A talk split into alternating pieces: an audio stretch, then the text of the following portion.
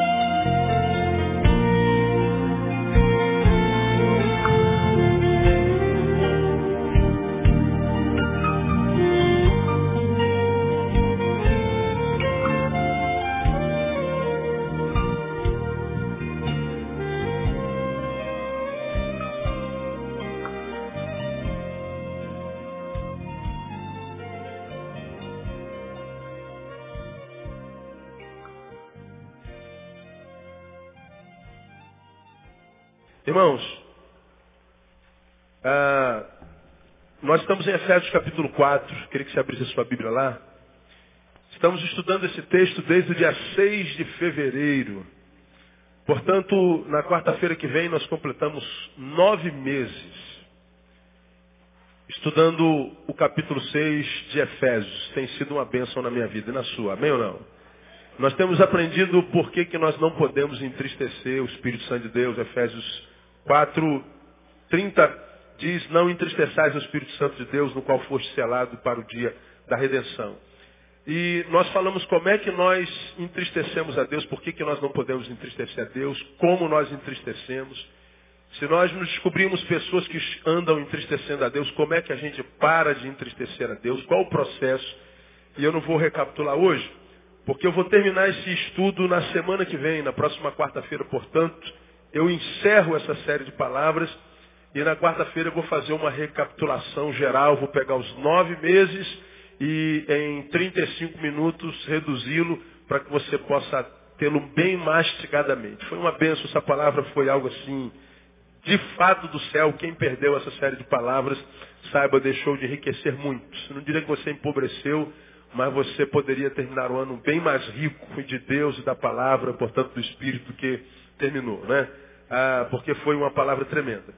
E nesses últimos, nesses últimos encontros de quarta-feira, nós temos é, mostrado aos irmãos que a gente recupera nosso tempo perdido, a gente é, vê restaurada a obra de Deus na nossa vida, ah, praticando alguns conselhos de Paulo nessa palavra.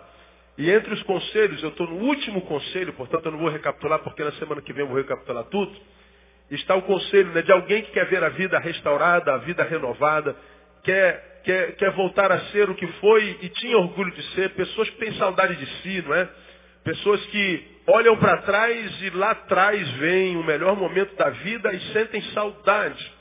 Pessoas que estão sentindo saudade de si, aquele tempo em que você era apaixonado pelo Senhor e o Senhor já era apaixonado por você, e vocês viviam um relacionamento extremamente abençoador, Vivi um, um, um, um tempo que fez tão bem a sua alma que se dependesse de você, você voltava para ele correndo, você atrasava o relógio voltava para lá, porque o melhor momento da sua vida estava lá. Bom, como é que a gente começa a restaurar essa comunhão? Como é que a gente começa a, a, a voltar a viver uma vida que vale a pena ser vivida? Como é que a gente faz enquanto cristãos? Aí nós falamos no último tópico, que é transformando gradativamente a cultura do velho homem. Tomamos, por exemplo, 2 Coríntios capítulo. Ah, esqueci o número do versículo. Pelo que se alguém está em Cristo, 2 Coríntios. Ninguém sabe.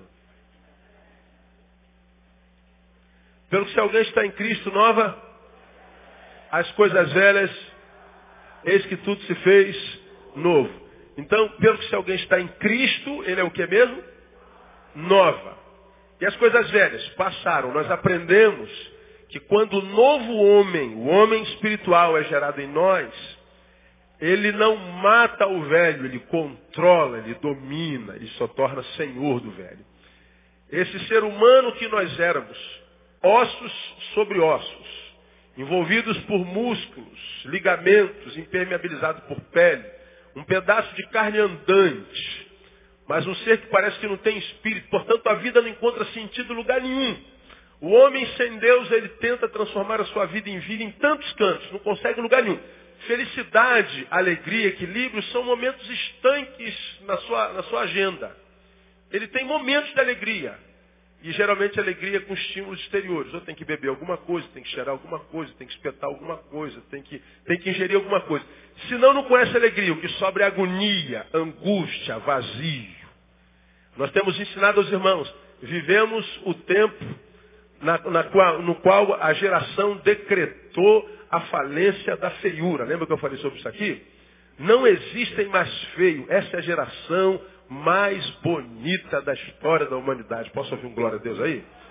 Dá uma olhadinha, dá uma olhadinha para o lado e fala assim, você é, você é bonito, né? Fala, você é bonito. Deus abençoou você assim, não é? Aleluia. Ô geração bonita. E muitas vezes a gente olha para essa gente bonita e diz que gente feliz. Não, não, não, não, não, não, não. A geração mais bonita é a geração que produz mais violência. Nunca se viu tanta violência como agora. Nunca se viu tanta família destruída como agora. Nunca se viu tanto suicídio como agora. Nunca se viu tanta gente drogada como agora. Nunca se viu tanta perversidade, maldade, não vida como agora. A geração mais bonita, a geração mais desgraçada. A indústria que mais produz dólares, bilhões de dólares no mundo hoje é da estética. Uma geração que gasta milhões para se olhar no espelho e gostar do que vê. Mas como a gente não vive na frente do espelho, passa por ali de vez em quando. Trabalho exterior, mas o interior continua vazio. Trabalho exterior e o corpo fica malhado, musculoso. A pele fica lisa, o cabelo fica, fica tudo liso mas continua vazio e infeliz. Uma geração que tem tentado transformar a sua existência em vida não tem conseguido. Bom, a palavra nos ensina. Jesus gera um novo homem em nós, esse novo homem em nós nos capacita para suportarmos esse velho homem que nós fôramos até então. Nós controlamos instintos, pulsões, os nossos eus malignos, os nossos eus deprimentes, os nossos eus derrotados. Muitos eus habitam dentro de nós. E o eu que o Espírito gera, o eu espiritual, ele é o ser dominante. E Paulo diz que, pelo que se alguém está em Cristo, ele é nova criatura e as coisas velhas passam, tudo se faz novo. Muito bem, essa nova vida, se não for alimentada, ela se torna a velha vida. Né? E como é que a gente mantém essa vida ativa, pujante, pulsante, vida que vale a pena ser vivida, transformando gradativamente a cultura do velho homem. E a cultura do velho homem está aí no versículo 25. Pelo que deixai a mentira. Aqui, quem é a mãe dessa criancinha que está aqui na frente, aqui no primeiro banco? É sua? Bota ela no colinho, mãe, para ela, pra ela desconcentrar o pastor, por gentileza. Tá certo? Então, pelo que deixai a mentira e falar a verdade, cada um com o seu próximo, pois somos membros dos outros falamos sobre a mentira e por que, que a gente não deve mentir. A segunda cultura do homem velho, 26, irai-vos, mas não pequeis, é a ira. Terceira cultura do homem velho, versículo 28, aquele que furtava, não furte mais. O furto, e falamos que o furto a respeito do qual a Bíblia fala, não é tirar um objeto de alguém. A gente falou de alguns outros furtos. Falamos ah, furto de talentos e dons. Ah, quando nós nos roubamos a nós, você tem um talento, você tem um dom, sabe para o que nasceu, mas não faz aquilo para o que nasceu. Não desenvolve o seu talento, não desenvolve o teu dom, porque quem sabe está fazendo uma outra coisa, quem sabe, só para ganhar dinheiro. Aí nós falamos, nossa igreja tem muitos jovens. Muitas vezes nós preparamos nossos filhos só para ganhar dinheiro, não preparamos para ser felizes. Nós queremos que nossos filhos façam faculdade só para ficarem ricos. Não nos preocupamos qual é a vocação dele, para o que ele nasceu, o que, que ele gosta, o que, que vai dar prazer na vida dele. E muitas vezes nossos filhos estão cheios da grana, mas fazendo uma coisa que odeia. É o infeliz rico. Talvez seja maior negócio ser alguém pobre e feliz. Nós roubamos nossos dons e talentos. E falamos muita coisa sobre isso. Não é? E caramba, aquela palavra foi, foi tremenda. Ah, uma outra cultura do homem velho está no versículo 29. Falamos sobre isso na quarta-feira passada. Não saia da vossa boca nenhuma palavra torpe, suja, podre, mas só que seja boa para a necessária edificação, a fim de que ministre graça aos que o ouvem. Então, a boca contaminada precisa ser trocada, essa boca, nossa boca precisa ser limpa. Por quê? Ah, o texto nos ensina, porque a boca contaminada entristece o espírito. Segundo, porque a palavra contaminada que sai da boca será contabilizada no dia do juízo. Terceiro, porque a palavra que sai da boca contaminada não contamina só quem a ouve, mas principalmente quem a pronuncia. Porque a Bíblia diz que não é o que entra pela boca que contamina o homem, mas o que sai. Toda palavra que você pronuncia de maldição, palavra suja, torpe, é uma semente que você joga na vida. Essa semente é regada, se transforma numa árvore cujo fruto cai em cima de você. Falamos sobre isso. E mais, porque a boca e o coração contaminados revelam a nulidade da obra do Espírito na vida de uma pessoa. Então a gente tem que mudar essa cultura. Hoje, para a gente terminar nosso estudo, nós vamos falar de uma outra cultura do velho homem que precisa ser mudada. Versículo 31. Veja o que está escrito aí. Toda a Amargura, que mais? Cólera, que mais? Ira, que mais? Gritaria, que mais? Blasfêmias sejam tiradas dentre vós, bem como toda malícia, toda amargura, cólera, ira, gritaria, blasfêmia sejam tirados dentre vós, bem como toda malícia. Paulo, Paulo Paulo usa uma palavra muito interessante nesse texto. Conhecer um pouquinho o grego é bom porque a gente vai na raiz da coisa. Sejam tiradas dentre. Tirar de. A palavra que traduz tira de vocês amargura, cólera, ira, gritaria, blasfêmia, malícia. Tira de, tirar de, é a palavra arteto. Não é arquiteto, é arteto literalmente é tira de uma vez por todas do meio de vocês essa coisa. Portanto, Paulo está falando para quem quer viver uma vida que vale a pena, não só de aparência, ser só um bonitinho infeliz, mas ser, quem sabe, até alguém nem tão bonitinho, mas feliz. Quer ser alguém que não é só aparência, quer ser alguém essência. Tira de uma vez por todas da vida de vocês amargura, cólera, ira, blasfêmia e malícia. Tirar de uma vez por toda pressupõe mudança de vida, mudança de caráter e não só maquiamento do comportamento.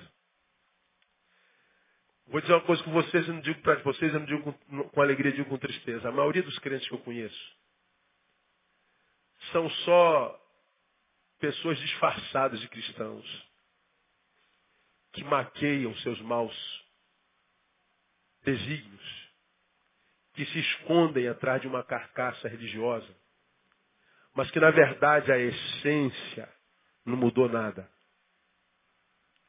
A maioria dos cristãos com os quais eu tenho me encontrado, e por isso nós vemos tantos maus testemunhos, nos decepcionamos tanto com as pessoas, são pessoas que foram maquiando seus defeitos, seus podres, seus comportamentos, anos após anos. Só que ninguém consegue mentir a vida inteira. Uma hora a máscara cai e toda a verdade será revelada. Você consegue dar uma volta aqui, dar uma volta ali, enganar aqui, enganar acolá. Legal. A gente engana tudo, inclusive que é feliz. A gente engana, inclusive que está realizado, que está bem. A gente engana que é santo. A gente engana que é honesto. A gente engana que tem um bom casamento. A gente engana durante muito tempo. E muitas vezes enganando, a gente colhe alguns ônus. Pessoas nos respeitam, pessoas nos dão cargo, pessoas é, nos convidam, no meio das, do, das, das multidões nós temos prestígio, e nós vamos alcançando algumas coisas que no mundo material, humano, são gostosas, são pertinentes, trazem qualidade de vida. Só que tudo isso que a gente constrói e, e, e, e ganha em função de, de, de, um, um, de um comportamento disfarçado, a gente sabe que tem prazo de validade. Logo, logo, como o carioca diz, a casa cai. Vira e mexe, a gente ouve, ih, a casa caiu. Quando a gente diz a casa caiu, do que, que a gente está falando? Quem se arrisca? A verdade foi revelada. Agora, engraçado, a construção era mentira. Os entulhos são a verdade. Não devia ser oposto? Paulo, pelo Espírito Santo, está dizendo, olha, quando nós pensamos em viver uma vida que vale a pena ser vivida, não é só uma vida para inglês ver. Viver uma, uma felicidade, mas uma felicidade que só está no olho do outro. O outro olha para mim e diz, olha que homem feliz. Bom, essa felicidade não interessa porque ela não existe. Viver uma santidade, um casamento que eu digo, olha que casamento abençoado, olha que homem são, olha que mulher são. Essa santidade, esse casamento não interessa. Porque ele não existe. Quando Paulo diz que a gente tem que mudar a cultura do velho homem, ele está dizendo, olha, nós temos que trabalhar para que no esforço a gente consiga mudar o caráter, mudar a essência, mudar aquilo que os outros não veem. Como eu preguei domingo passado, nós podemos, o Rio de Janeiro está em obra, em todo canto está em obra. Estamos vendo prédios e estradas sendo construídas, uma ali, você passa na Barra de Tijuca, é, é, é, é, obra de todo canto, os prédios de vidro, os prédios lindos. Bom, a gente pode construir um prédio de ouro. O ouro, a beleza, a estética do prédio não interessa. O mais importante num, num prédio, independente do tamanho da beleza dele, está onde? Embaixo da terra, não aparece. O mais importante numa construção é invisível. O mais importante numa construção é a essência. Paulo está dizendo, olha, nada contra seus investimentos externos. Mas se você não for alguém que investe internamente, se você não entender que as coisas do espírito, que as coisas da subjetividade são mais importantes do que da externalidade, do externo, do, do exógeno, você vai continuar sendo uma farsa. E a tristeza da farsa é que a farsa mais cedo ou mais tarde é revelada. E eu sempre costumo dizer que quanto mais cedo, melhor. Porque quanto mais tarde, mais tempo você terá perdido na sua vida.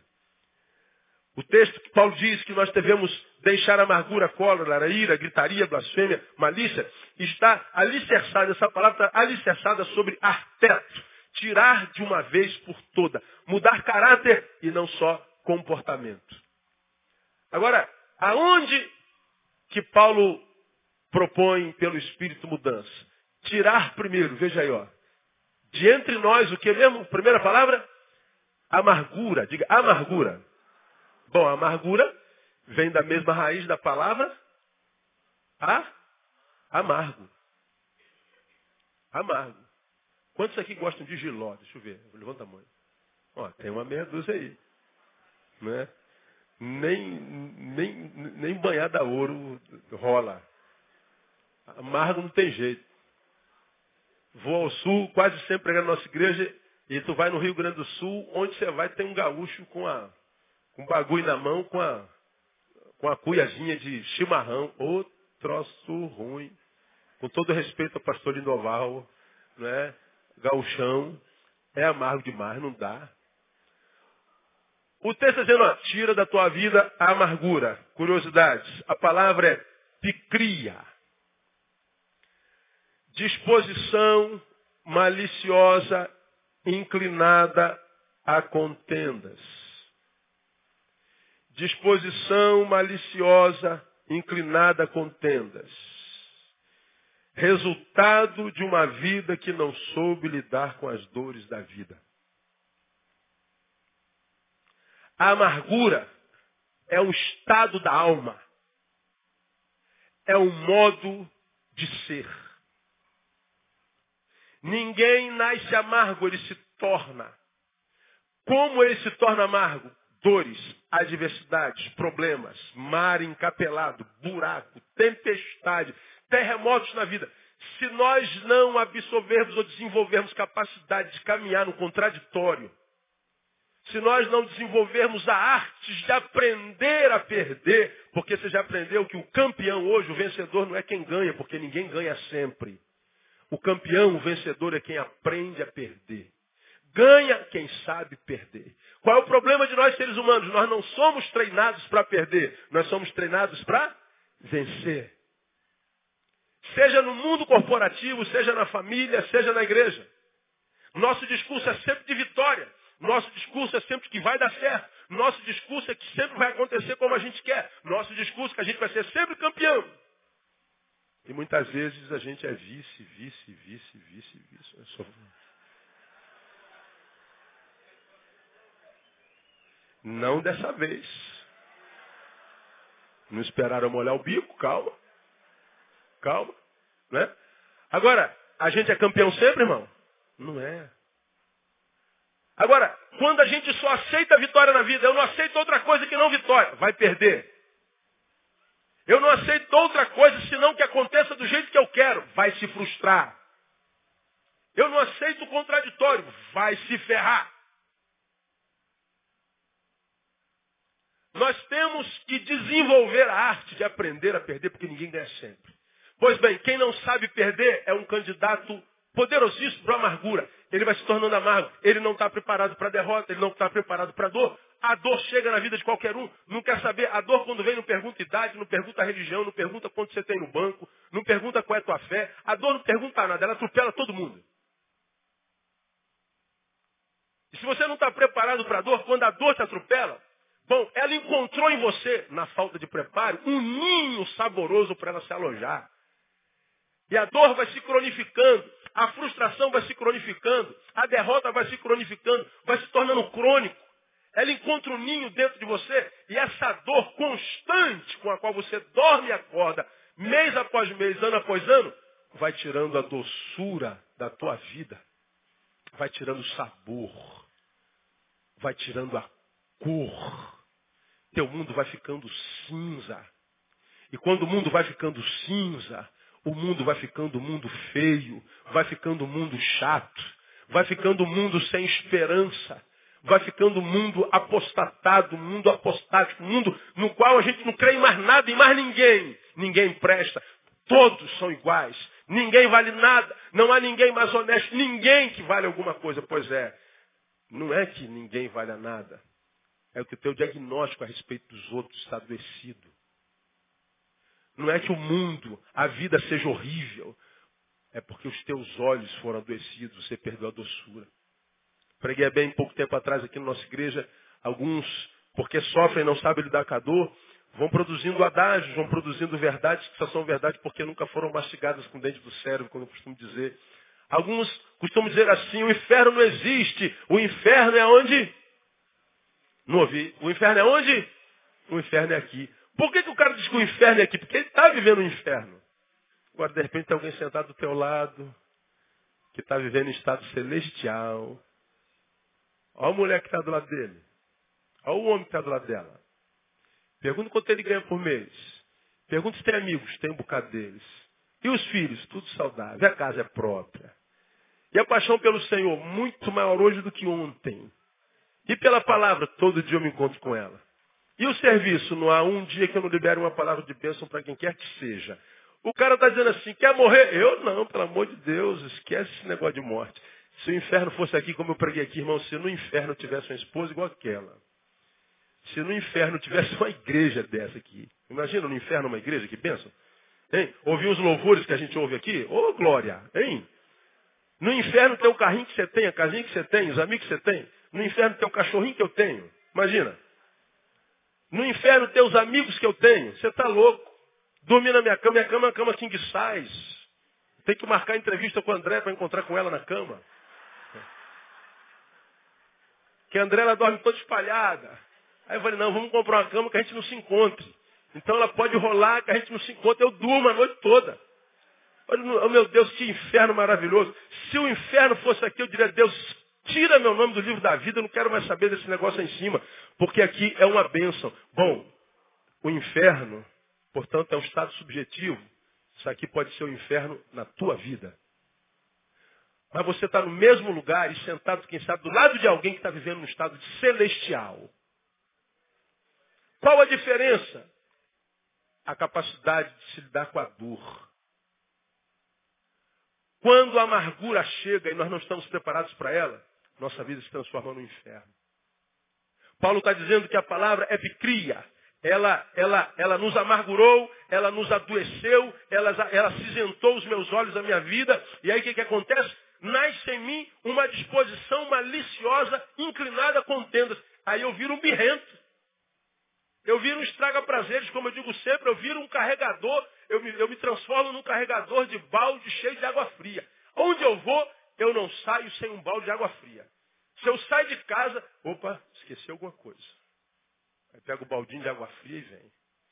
Se algum miserável aparecer na tua frente, sorrindo, contando a vitória, dizendo que ganhou, o que, que você faz? Conhece alguém assim, não? que o cara não se alegra com a alegria de ninguém. Ele sofre mais a tua vitória do que a derrota dele. Lembra da inveja? A inveja não é querer ter o que você tem, é não querer que você tenha o que ele não tem. Ele não sofre porque não tem, ele sofre porque você tem. Você pode, eu te dou o que ele tem. Não, eu não quero ter o que ele tem, eu quero que ele perca o que tem amargura. É um monte de gente que está do teu lado querendo ser quem você é. Você sabia disso? Diga para alguém que está só, tem gente querendo ser você, irmão. Fica ligado aí. Você sabe o que eu estou falando, né? Agora aqui, qual o problema disso? Para ele ser o que você é, ele tem que destruir você primeiro. Ele tem que destruir a tua imagem. Ele tem que roubar a tua alegria. Ele tem que desconstruir o que você construiu. Paulo está dizendo, tire esta desgraça de dentro de você. Paulo está dizendo, se você está um amargurado, não consegue se alegrar com mais nada, não tem esperança com mais nada, não consegue celebrar nenhuma vitória que não só a sua. Paulo está dizendo, não desperdice a sua vida, você só tem uma para viver. Liberte-se dessa porcaria.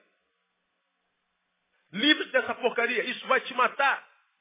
Agora olha que coisa interessante, estava lendo Aristóteles. Aristóteles usa essa palavra picria num dos seus, dos seus escritos. E ele traduz a palavra picria, né? Ele define a pessoa picria, a pessoa amarga, da seguinte forma, olha que coisa interessante. Ele diz assim, quem é o amargo? Usando o mesmo vocábulo da Bíblia. Quem é o amargo? Ele diz assim, amargo é aquele que precisa ser reconciliado.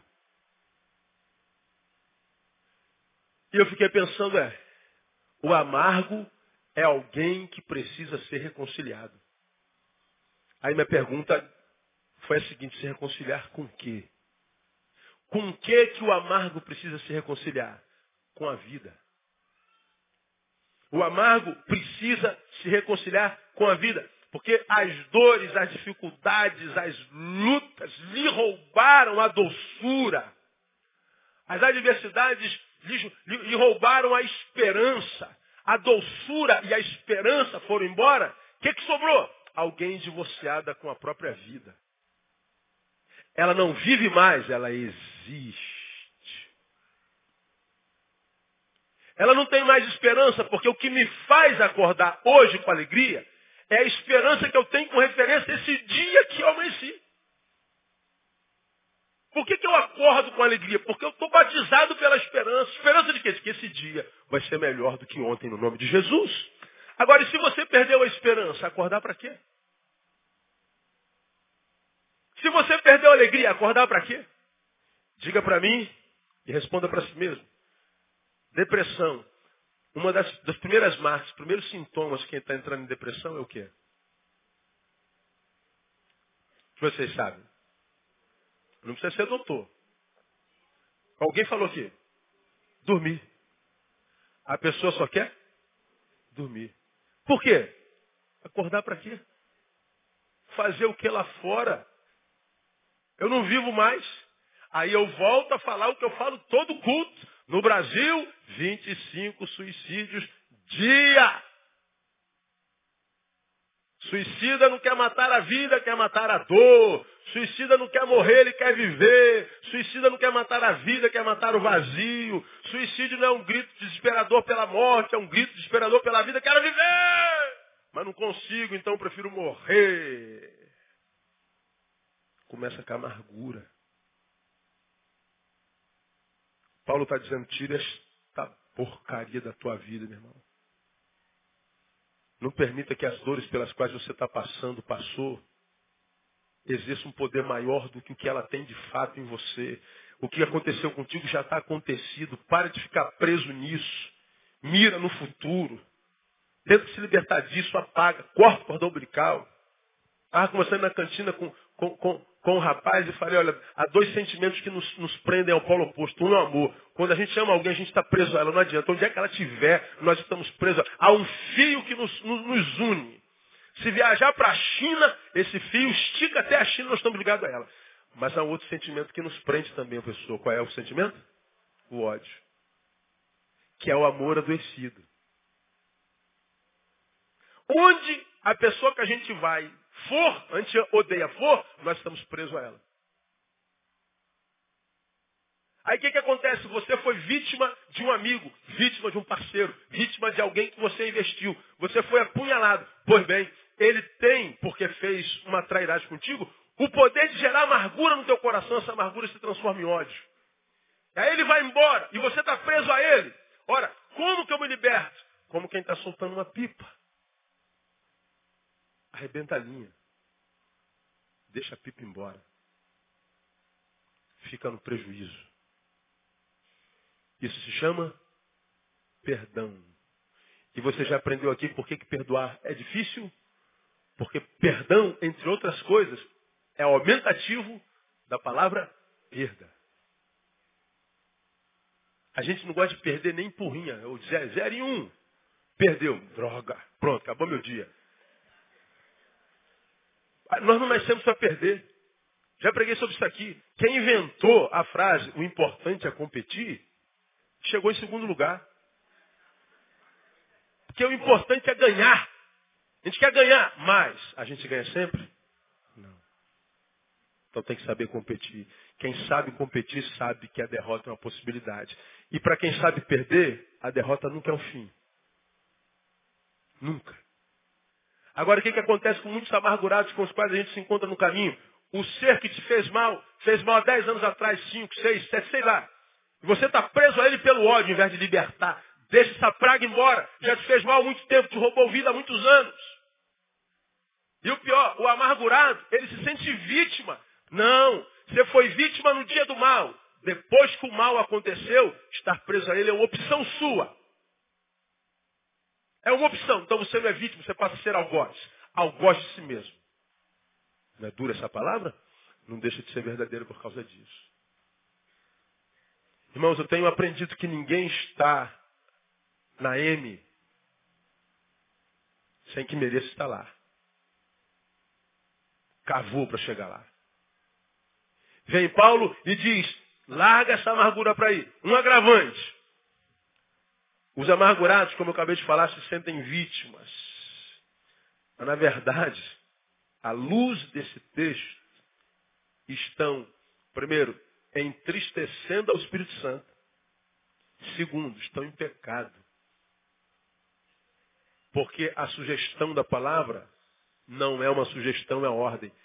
Toda a amargura tira dentre vós. Isso é uma ordem. Quem não obedece uma ordem, peca. Pô, pelo amor de Deus, pastor, eu vim aqui para ver se eu tinha uma palavra de conforto. O senhor acaba de me empurrar para o buraco. Eu já estou amargurado, o senhor ainda agora vem dizer que eu estou em pecado, estou entristecendo. Meu Deus, eu vou me matar. Mata e vai para o inferno. Então, não se mate. Canalize a coragem que você tem para se matar para restaurar a vida. Porque um camarada para se matar tem que ser muito macho. E se ele soubesse disso, e canalizasse essa coragem para dizer assim, quer saber? Aquele desgraçado me fez mal em 1979. Mas a partir de hoje ele não vai me fazer mais nenhum mal que eu não vou permitir. Que, ele, que ela sem vergonha me fez mal há duas semanas atrás. Eu estou aqui dormindo com ela, com ódio, e está perturbando meu sono. Mas a partir dessa noite eu vou dormir feito um defunto. Eu não vou permitir que ela me roube mais o sono no nome de Jesus. E se você decide isso, acontece isso porque Deus vai te ajudar. Está escrito na palavra, esforça-te, eu te ajudarei. Acredita se você quiser. Está escrito em Josué. Agora a gente canaliza a nossa força para o mal. A gente canaliza a força para a vingança. A gente canaliza a força para a amargura. Paulo está tira essa porcaria dentro de você. Portanto, lute contra essa amargura que quer transformar teu coração em lar. Lute contra esse sentimento, essa tristeza crônica que quer transformar você numa habitação. Você não é habitação de tristeza, você não é habitação de amargura, você é habitação do Espírito Santo de Deus. E a alegria do Senhor é a nossa força, irmão. Essa amargura rouba o espaço da alegria de Deus. Se você não tiver alegria de Deus, você está ferrado mesmo. Quem está entendendo o que eu estou falando? Estou entendendo, pastor. Vence essa amargura. Luta contra essa amargura. Você sabe que ela está aí. Agora, pastor, eu quero lutar contra essa amargura. Como é que eu luto contra essa amargura? Vou te dar uma dica. Passa um pouquinho as páginas, vamos a Hebreus capítulo 12. Acabou o tempo. Eu ia terminar os cinco tópicos hoje, já era, mano. Não tem jeito. Capítulo 12 de Hebreus. Olha que coisa interessante. Pastor, o senhor está falando para eu lutar contra a amargura, não permitir que a amargura é, transforme meu corpo, meu coração em lar, em habitação. Como é que eu faço isso? Hebreus capítulo 12, versículo 14 e 15. Está escrito assim, ó.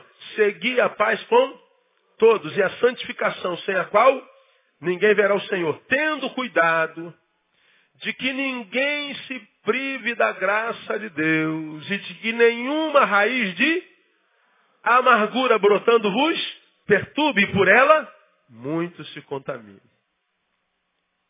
Olha, olha que coisa. Tendo cuidado de que ninguém se prive da graça de Deus e de que nenhuma raiz de amargura brotando vos perturbe e por elas muitos sejam contaminados. Você vai lembrar que eu preguei sobre isso aqui alguns anos atrás. Olha, a amargura é um bloqueador da graça. Ela nos priva da graça de Deus. Exemplifiquei como você vai lembrar. Está chovendo, está caindo um temporal aqui. E vamos imaginar que a chuva é a graça de Deus, a chuva é a bênção de Deus. A chuva é a vida de Deus na nossa vida. O que é a amargura? É o guarda-chuva. Está chovendo graça. Está chovendo vida. Está chovendo alegria, que é a nossa força. Está chovendo de Deus. O que a amargura faz? É o guarda-chuva. O guarda-chuva paralisa a chuva, a chuva deixa de cair? Sim ou não? Não. Mas cai sobre a gente? Não. Ela vai continuar caindo ao redor. Mas onde é que eu for com a minha amargura, com o meu guarda-chuva, embora esteja chovendo em todo canto, e eu sou testemunho ocular de que Deus continua abençoando, Deus continua gerando vida, Deus continua curando, Deus continua gerando alegria. Eu estou vendo Deus fazendo, eu sou testemunha disso. Só não acontece com quem? Comigo por causa do guarda-chuva da amargura. Então a amargura me priva da graça de Deus. Muitos de vocês vêm à igreja todo culto, e todo culto que vem Deus fala. Todo culto que vem Deus toca no teu coração. Todo culto que você vem, você é abençoado. Se dependesse de você, o culto não acabava nunca mais, porque é um momento bom na tua vida. Agora, quando o culto acaba, você vai embora, chega em casa, o que você recebeu no culto, acabou. O prazo de validade é só de horas. O que tem de Deus tem o culto. Terminou o culto, acabou o que tem de Deus. Isso é triste demais. Por que, que muitas vezes acontece no nosso coração? Amargura. Água contaminada. Eu sempre prego bebendo água. É o único lugar na vida que eu bebo água. Eu não gosto de água. Muito bem. Aqui tem 300 ml de água. Chega aqui o, o, o Paul a, passa a mão na língua dele assim, ó. Aí bota dentro da água. Beba, pastor. Dá para beber? Você beberia? Não. Falei sobre isso outro dia, ali, ó. Ali onde está aquele irmão ali, tem uma caixa de, de, de, de, água que tem 20 mil litros. Chega ali e joga um copo de urina. Dá para beber? Um copo inutiliza 20 mil litros. Uma gota de saliva inutiliza 300 ml. Uma gota de amargura pode utilizar um caminhão-pipa de graça. Está lá. A gente não consegue usar. Nos priva da graça. Por isso que Satanás investe tanto em relacionamentos, ou seja, para destruí-los para que eu fique triste com você e você fique triste comigo, para que você brigue com seu marido, com a sua esposa, para que você seja traído pelo seu amigo, pela sua amiga, para que os vizinhos entrem em guerra, para que nações entrem em guerra. Por quê? Porque nos relacionamentos são plantadas no fracasso deles a amargura dentro de nós. E a minha incapacidade de me relacionar com o horizontal me impossibilita de me relacionar no vertical, me impossibilita de me relacionar no horizontal, ou vice-versa. Não tenho como me relacionar com Deus plenamente se eu vivo em guerra com os homens. Por isso, a pergunta, a resposta à pergunta é, pastor, como é que eu venço a amargura? Está no versículo 14. Segui a paz com todos. Como é que eu venço a amargura? Buscando reconciliação. Buscando a paz com as vidas com as quais eu me relaciono. Segui a paz com todos. Outro versículo. No que depender de vós, tem de paz com todos os homens. No que depender de vós. Pois é, muitos de nós temos inimizade com alguns, é verdade. Agora, o que a Bíblia diz? Se depender de você, nenhum, tem de paz com todos eles. Busca a reconciliação. Por vim te pedir perdão. Ah, vai pro raio que te parta, vai se catar, morra desgraçado. Bom, você está livre disso. Porque se dependesse de você, você estaria em paz. Mas ele disse, morra. Bom, você não vai morrer, fique tranquilo, essa maldição não pega.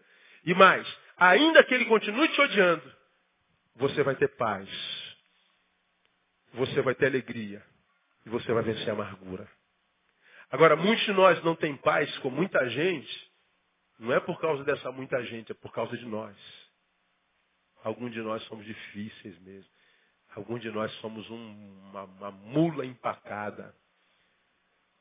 Que se fosse só mula, Estava bom, mas quando empaca, aí não tem jeito.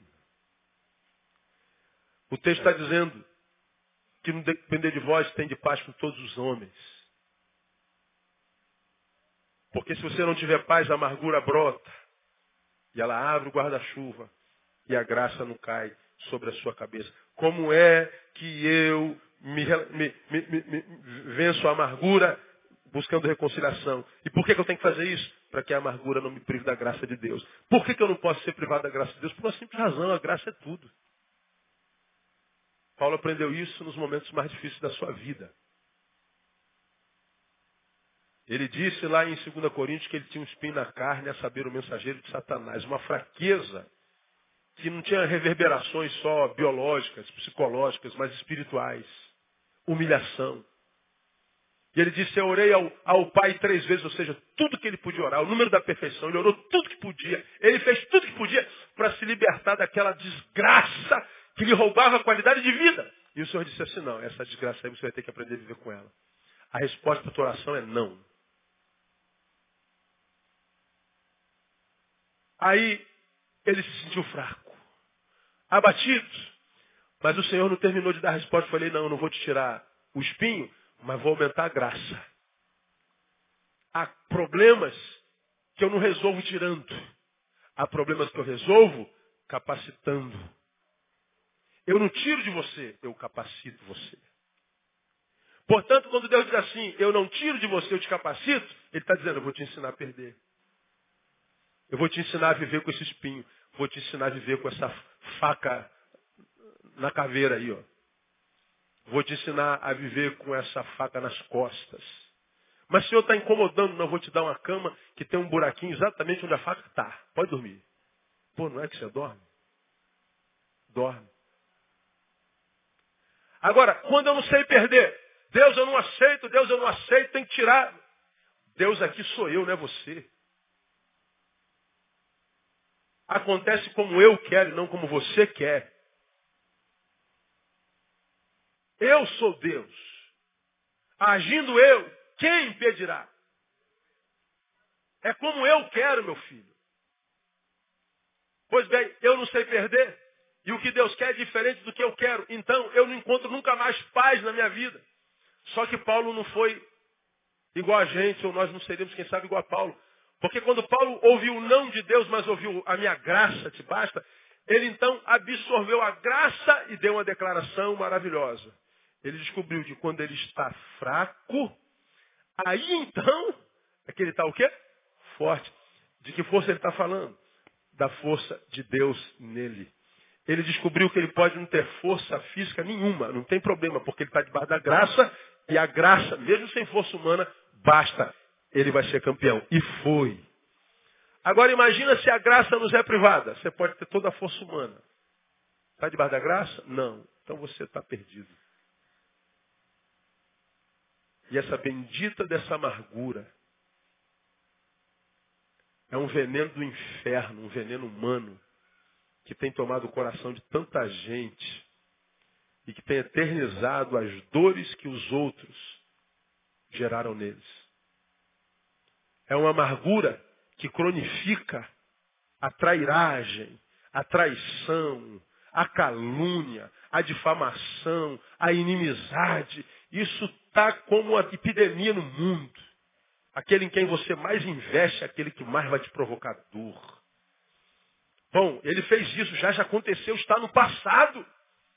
Agora o que, que acontece? Por causa da amargura, o passado se repete no presente. Aí como eu já preguei aqui centas vezes, o teu presente está totalmente contaminado pelo passado. Aí ninguém aguenta viver passado e presente na mesma hora. A vida fica pesada e como eu tenho que carregar todo o ônus do passado e as dores do presente, não me sobra força nem alegria para sonhar com o futuro. Então, eu estou com o passado contaminando o presente que não pensa no futuro. Isso não é vida. Ninguém suporta viver essa vida inteira. Vem Paulo e diz, quer viver uma vida que vale a pena, filho? Eu quero, tio, eu quero. Tio, como é que eu faço? Perdoa. Libere esse miserável aí. Ó. Libere esse algoz. Fica no prejuízo. Deixa ele embora. Que você vai descobrir que esse vai ser o prejuízo mais rico que você já desenvolveu na vida. Esse vai ser o prejuízo mais maravilhoso de toda a sua história. Você vai ver que liberar e ficar no prejuízo hoje vai te devolver muitos amanhãs. Muitos amanhãs. Não troque seus amanhãs por causa da amargura do hoje. Deixa ele ir. Eu estou falando ele e ela porque eu sei que o Espírito Santo está ministrando no coração de muita gente aqui nessa noite. E o que Deus está dizendo nessa noite é o seguinte, ó, não desperdice mais vida. Vença essa amargura. Bom, a cólera seria tumós, precipitação, explosão, é uma área da ira, mas é transitório. A ira, nós já falamos, é orgê, é, é, é, é o sentimento de raiva mais duradouro, mas que não explode, ele não, ah, não tem aquela explosão, o tumós, como a cólera, ah, quebra tudo, e depois, ah, meu Deus, que besteira que eu fiz, já era, perdeu. Isso é tumós, isso é cólera. A ira, ela pode não explodir, é orgê, mas ela se enraiza, e a orgê é a mãe da indiferença, a orgê é a mãe da frieza. A orgê, a ira, é uma assassina que mata o outro devagarinho. Mata o outro na nossa história. Transforma a gente em alguém perverso, frio. Paulo está dizendo, se liberta dessa frieza, dessa indiferença maldita que é a orgê, a ira produziu dentro de você. Aí ele fala da gritaria, gritaria, crauge, exagero, grito, externalização maior do que a sua causa pede. Você sofreu um dano, mas você grita, ah! Aí todo mundo vem correndo, o que, que houve? Aí você imagina que matou a família inteira. Nada, foi uma farpa que entrou na, no dedinho. Paulo está falando de exagero. Paulo está falando, deixa de ser exagerado, meu irmão. Não potencializa tuas dores. Porque o que você produz pela boca contamina o curso do teu ser. Não é o que entra, é o que sai. Quando você é exagerado, você está criando um caos maior do que a causa. Como você é alguém que cria caos maior que a causa, o caos chama o caos proporcional ao exagero. Todo exagerado, mal ou bem, vai se encontrar com um caos maior. Então, se foi uma farpa, diz, ai, pronto, acabou. Agora, se capotou com o carro, diz um ai mais alto. Se morreu a mãe, dá um gritão. Mas tenta viver a dor à proporção da sua causa. Porque se você vive uma dor maior do que a proporção da causa, você está gerando no futuro isso tudo que você está gritando. Olha que coisa tremenda. Dá para ficar três dias falando sobre isso aqui, mas não dá. Né? Por último, a blasfêmia. A blasfêmia é injúria, desrespeito que produz mentiras. Só que nesse caso, nesse contexto, especificamente, é uma blasfêmia não contra Deus, mas uma blasfêmia contra o próximo. É o desdenhar do outro. É mentir para alguém a respeito do outro. É denegrir a imagem é desconstruir a imagem do outro junto à outra. E nós vemos isso acontecendo o tempo inteiro. Paulo está dizendo, você vai ser vítima disso. Cuidado, tire-se de você. E por último, malícia. Maldade praticada com planejamento prévio. Aquela pessoa maliciosa, ele está aqui contigo rindo, mas ele está sempre com segundas intenções. O cara está cheio de malícia. Tu está tá pura ou puro perto dele. Mas ele está te olhando com malícia. Ele está querendo tirar alguma coisa. Ele tem sempre uma segunda intenção. Ele tem sempre uma carta na manga. Paulo está dizendo, se você é assim, muda, cara. Porque tudo que você faz com malícia volta para você. Então, terminou. Quando a gente muda essa cultura, a gente está transformando a nossa vida numa vida que vale a pena. Na próxima semana, a gente volta, eu vou fazer uma recapitulação geral. Não perde, não para você rever o que, que nós falamos aqui, porque foi, foi tremendo. E a minha oração, à luz que nós pregamos nessa noite, que você não permita que a amargura transforme teu peito numa habitação. Não permita que a amargura transforme teu interior numa casa. Porque como nós começamos falando nessa noite, você só tem uma vida para viver. Não desperdice. Vai ser feliz e o tempo de ser feliz é hoje. Amém, amado? Deus abençoe você que está palavra. Vamos aplaudir o Senhor. Buscar em pé.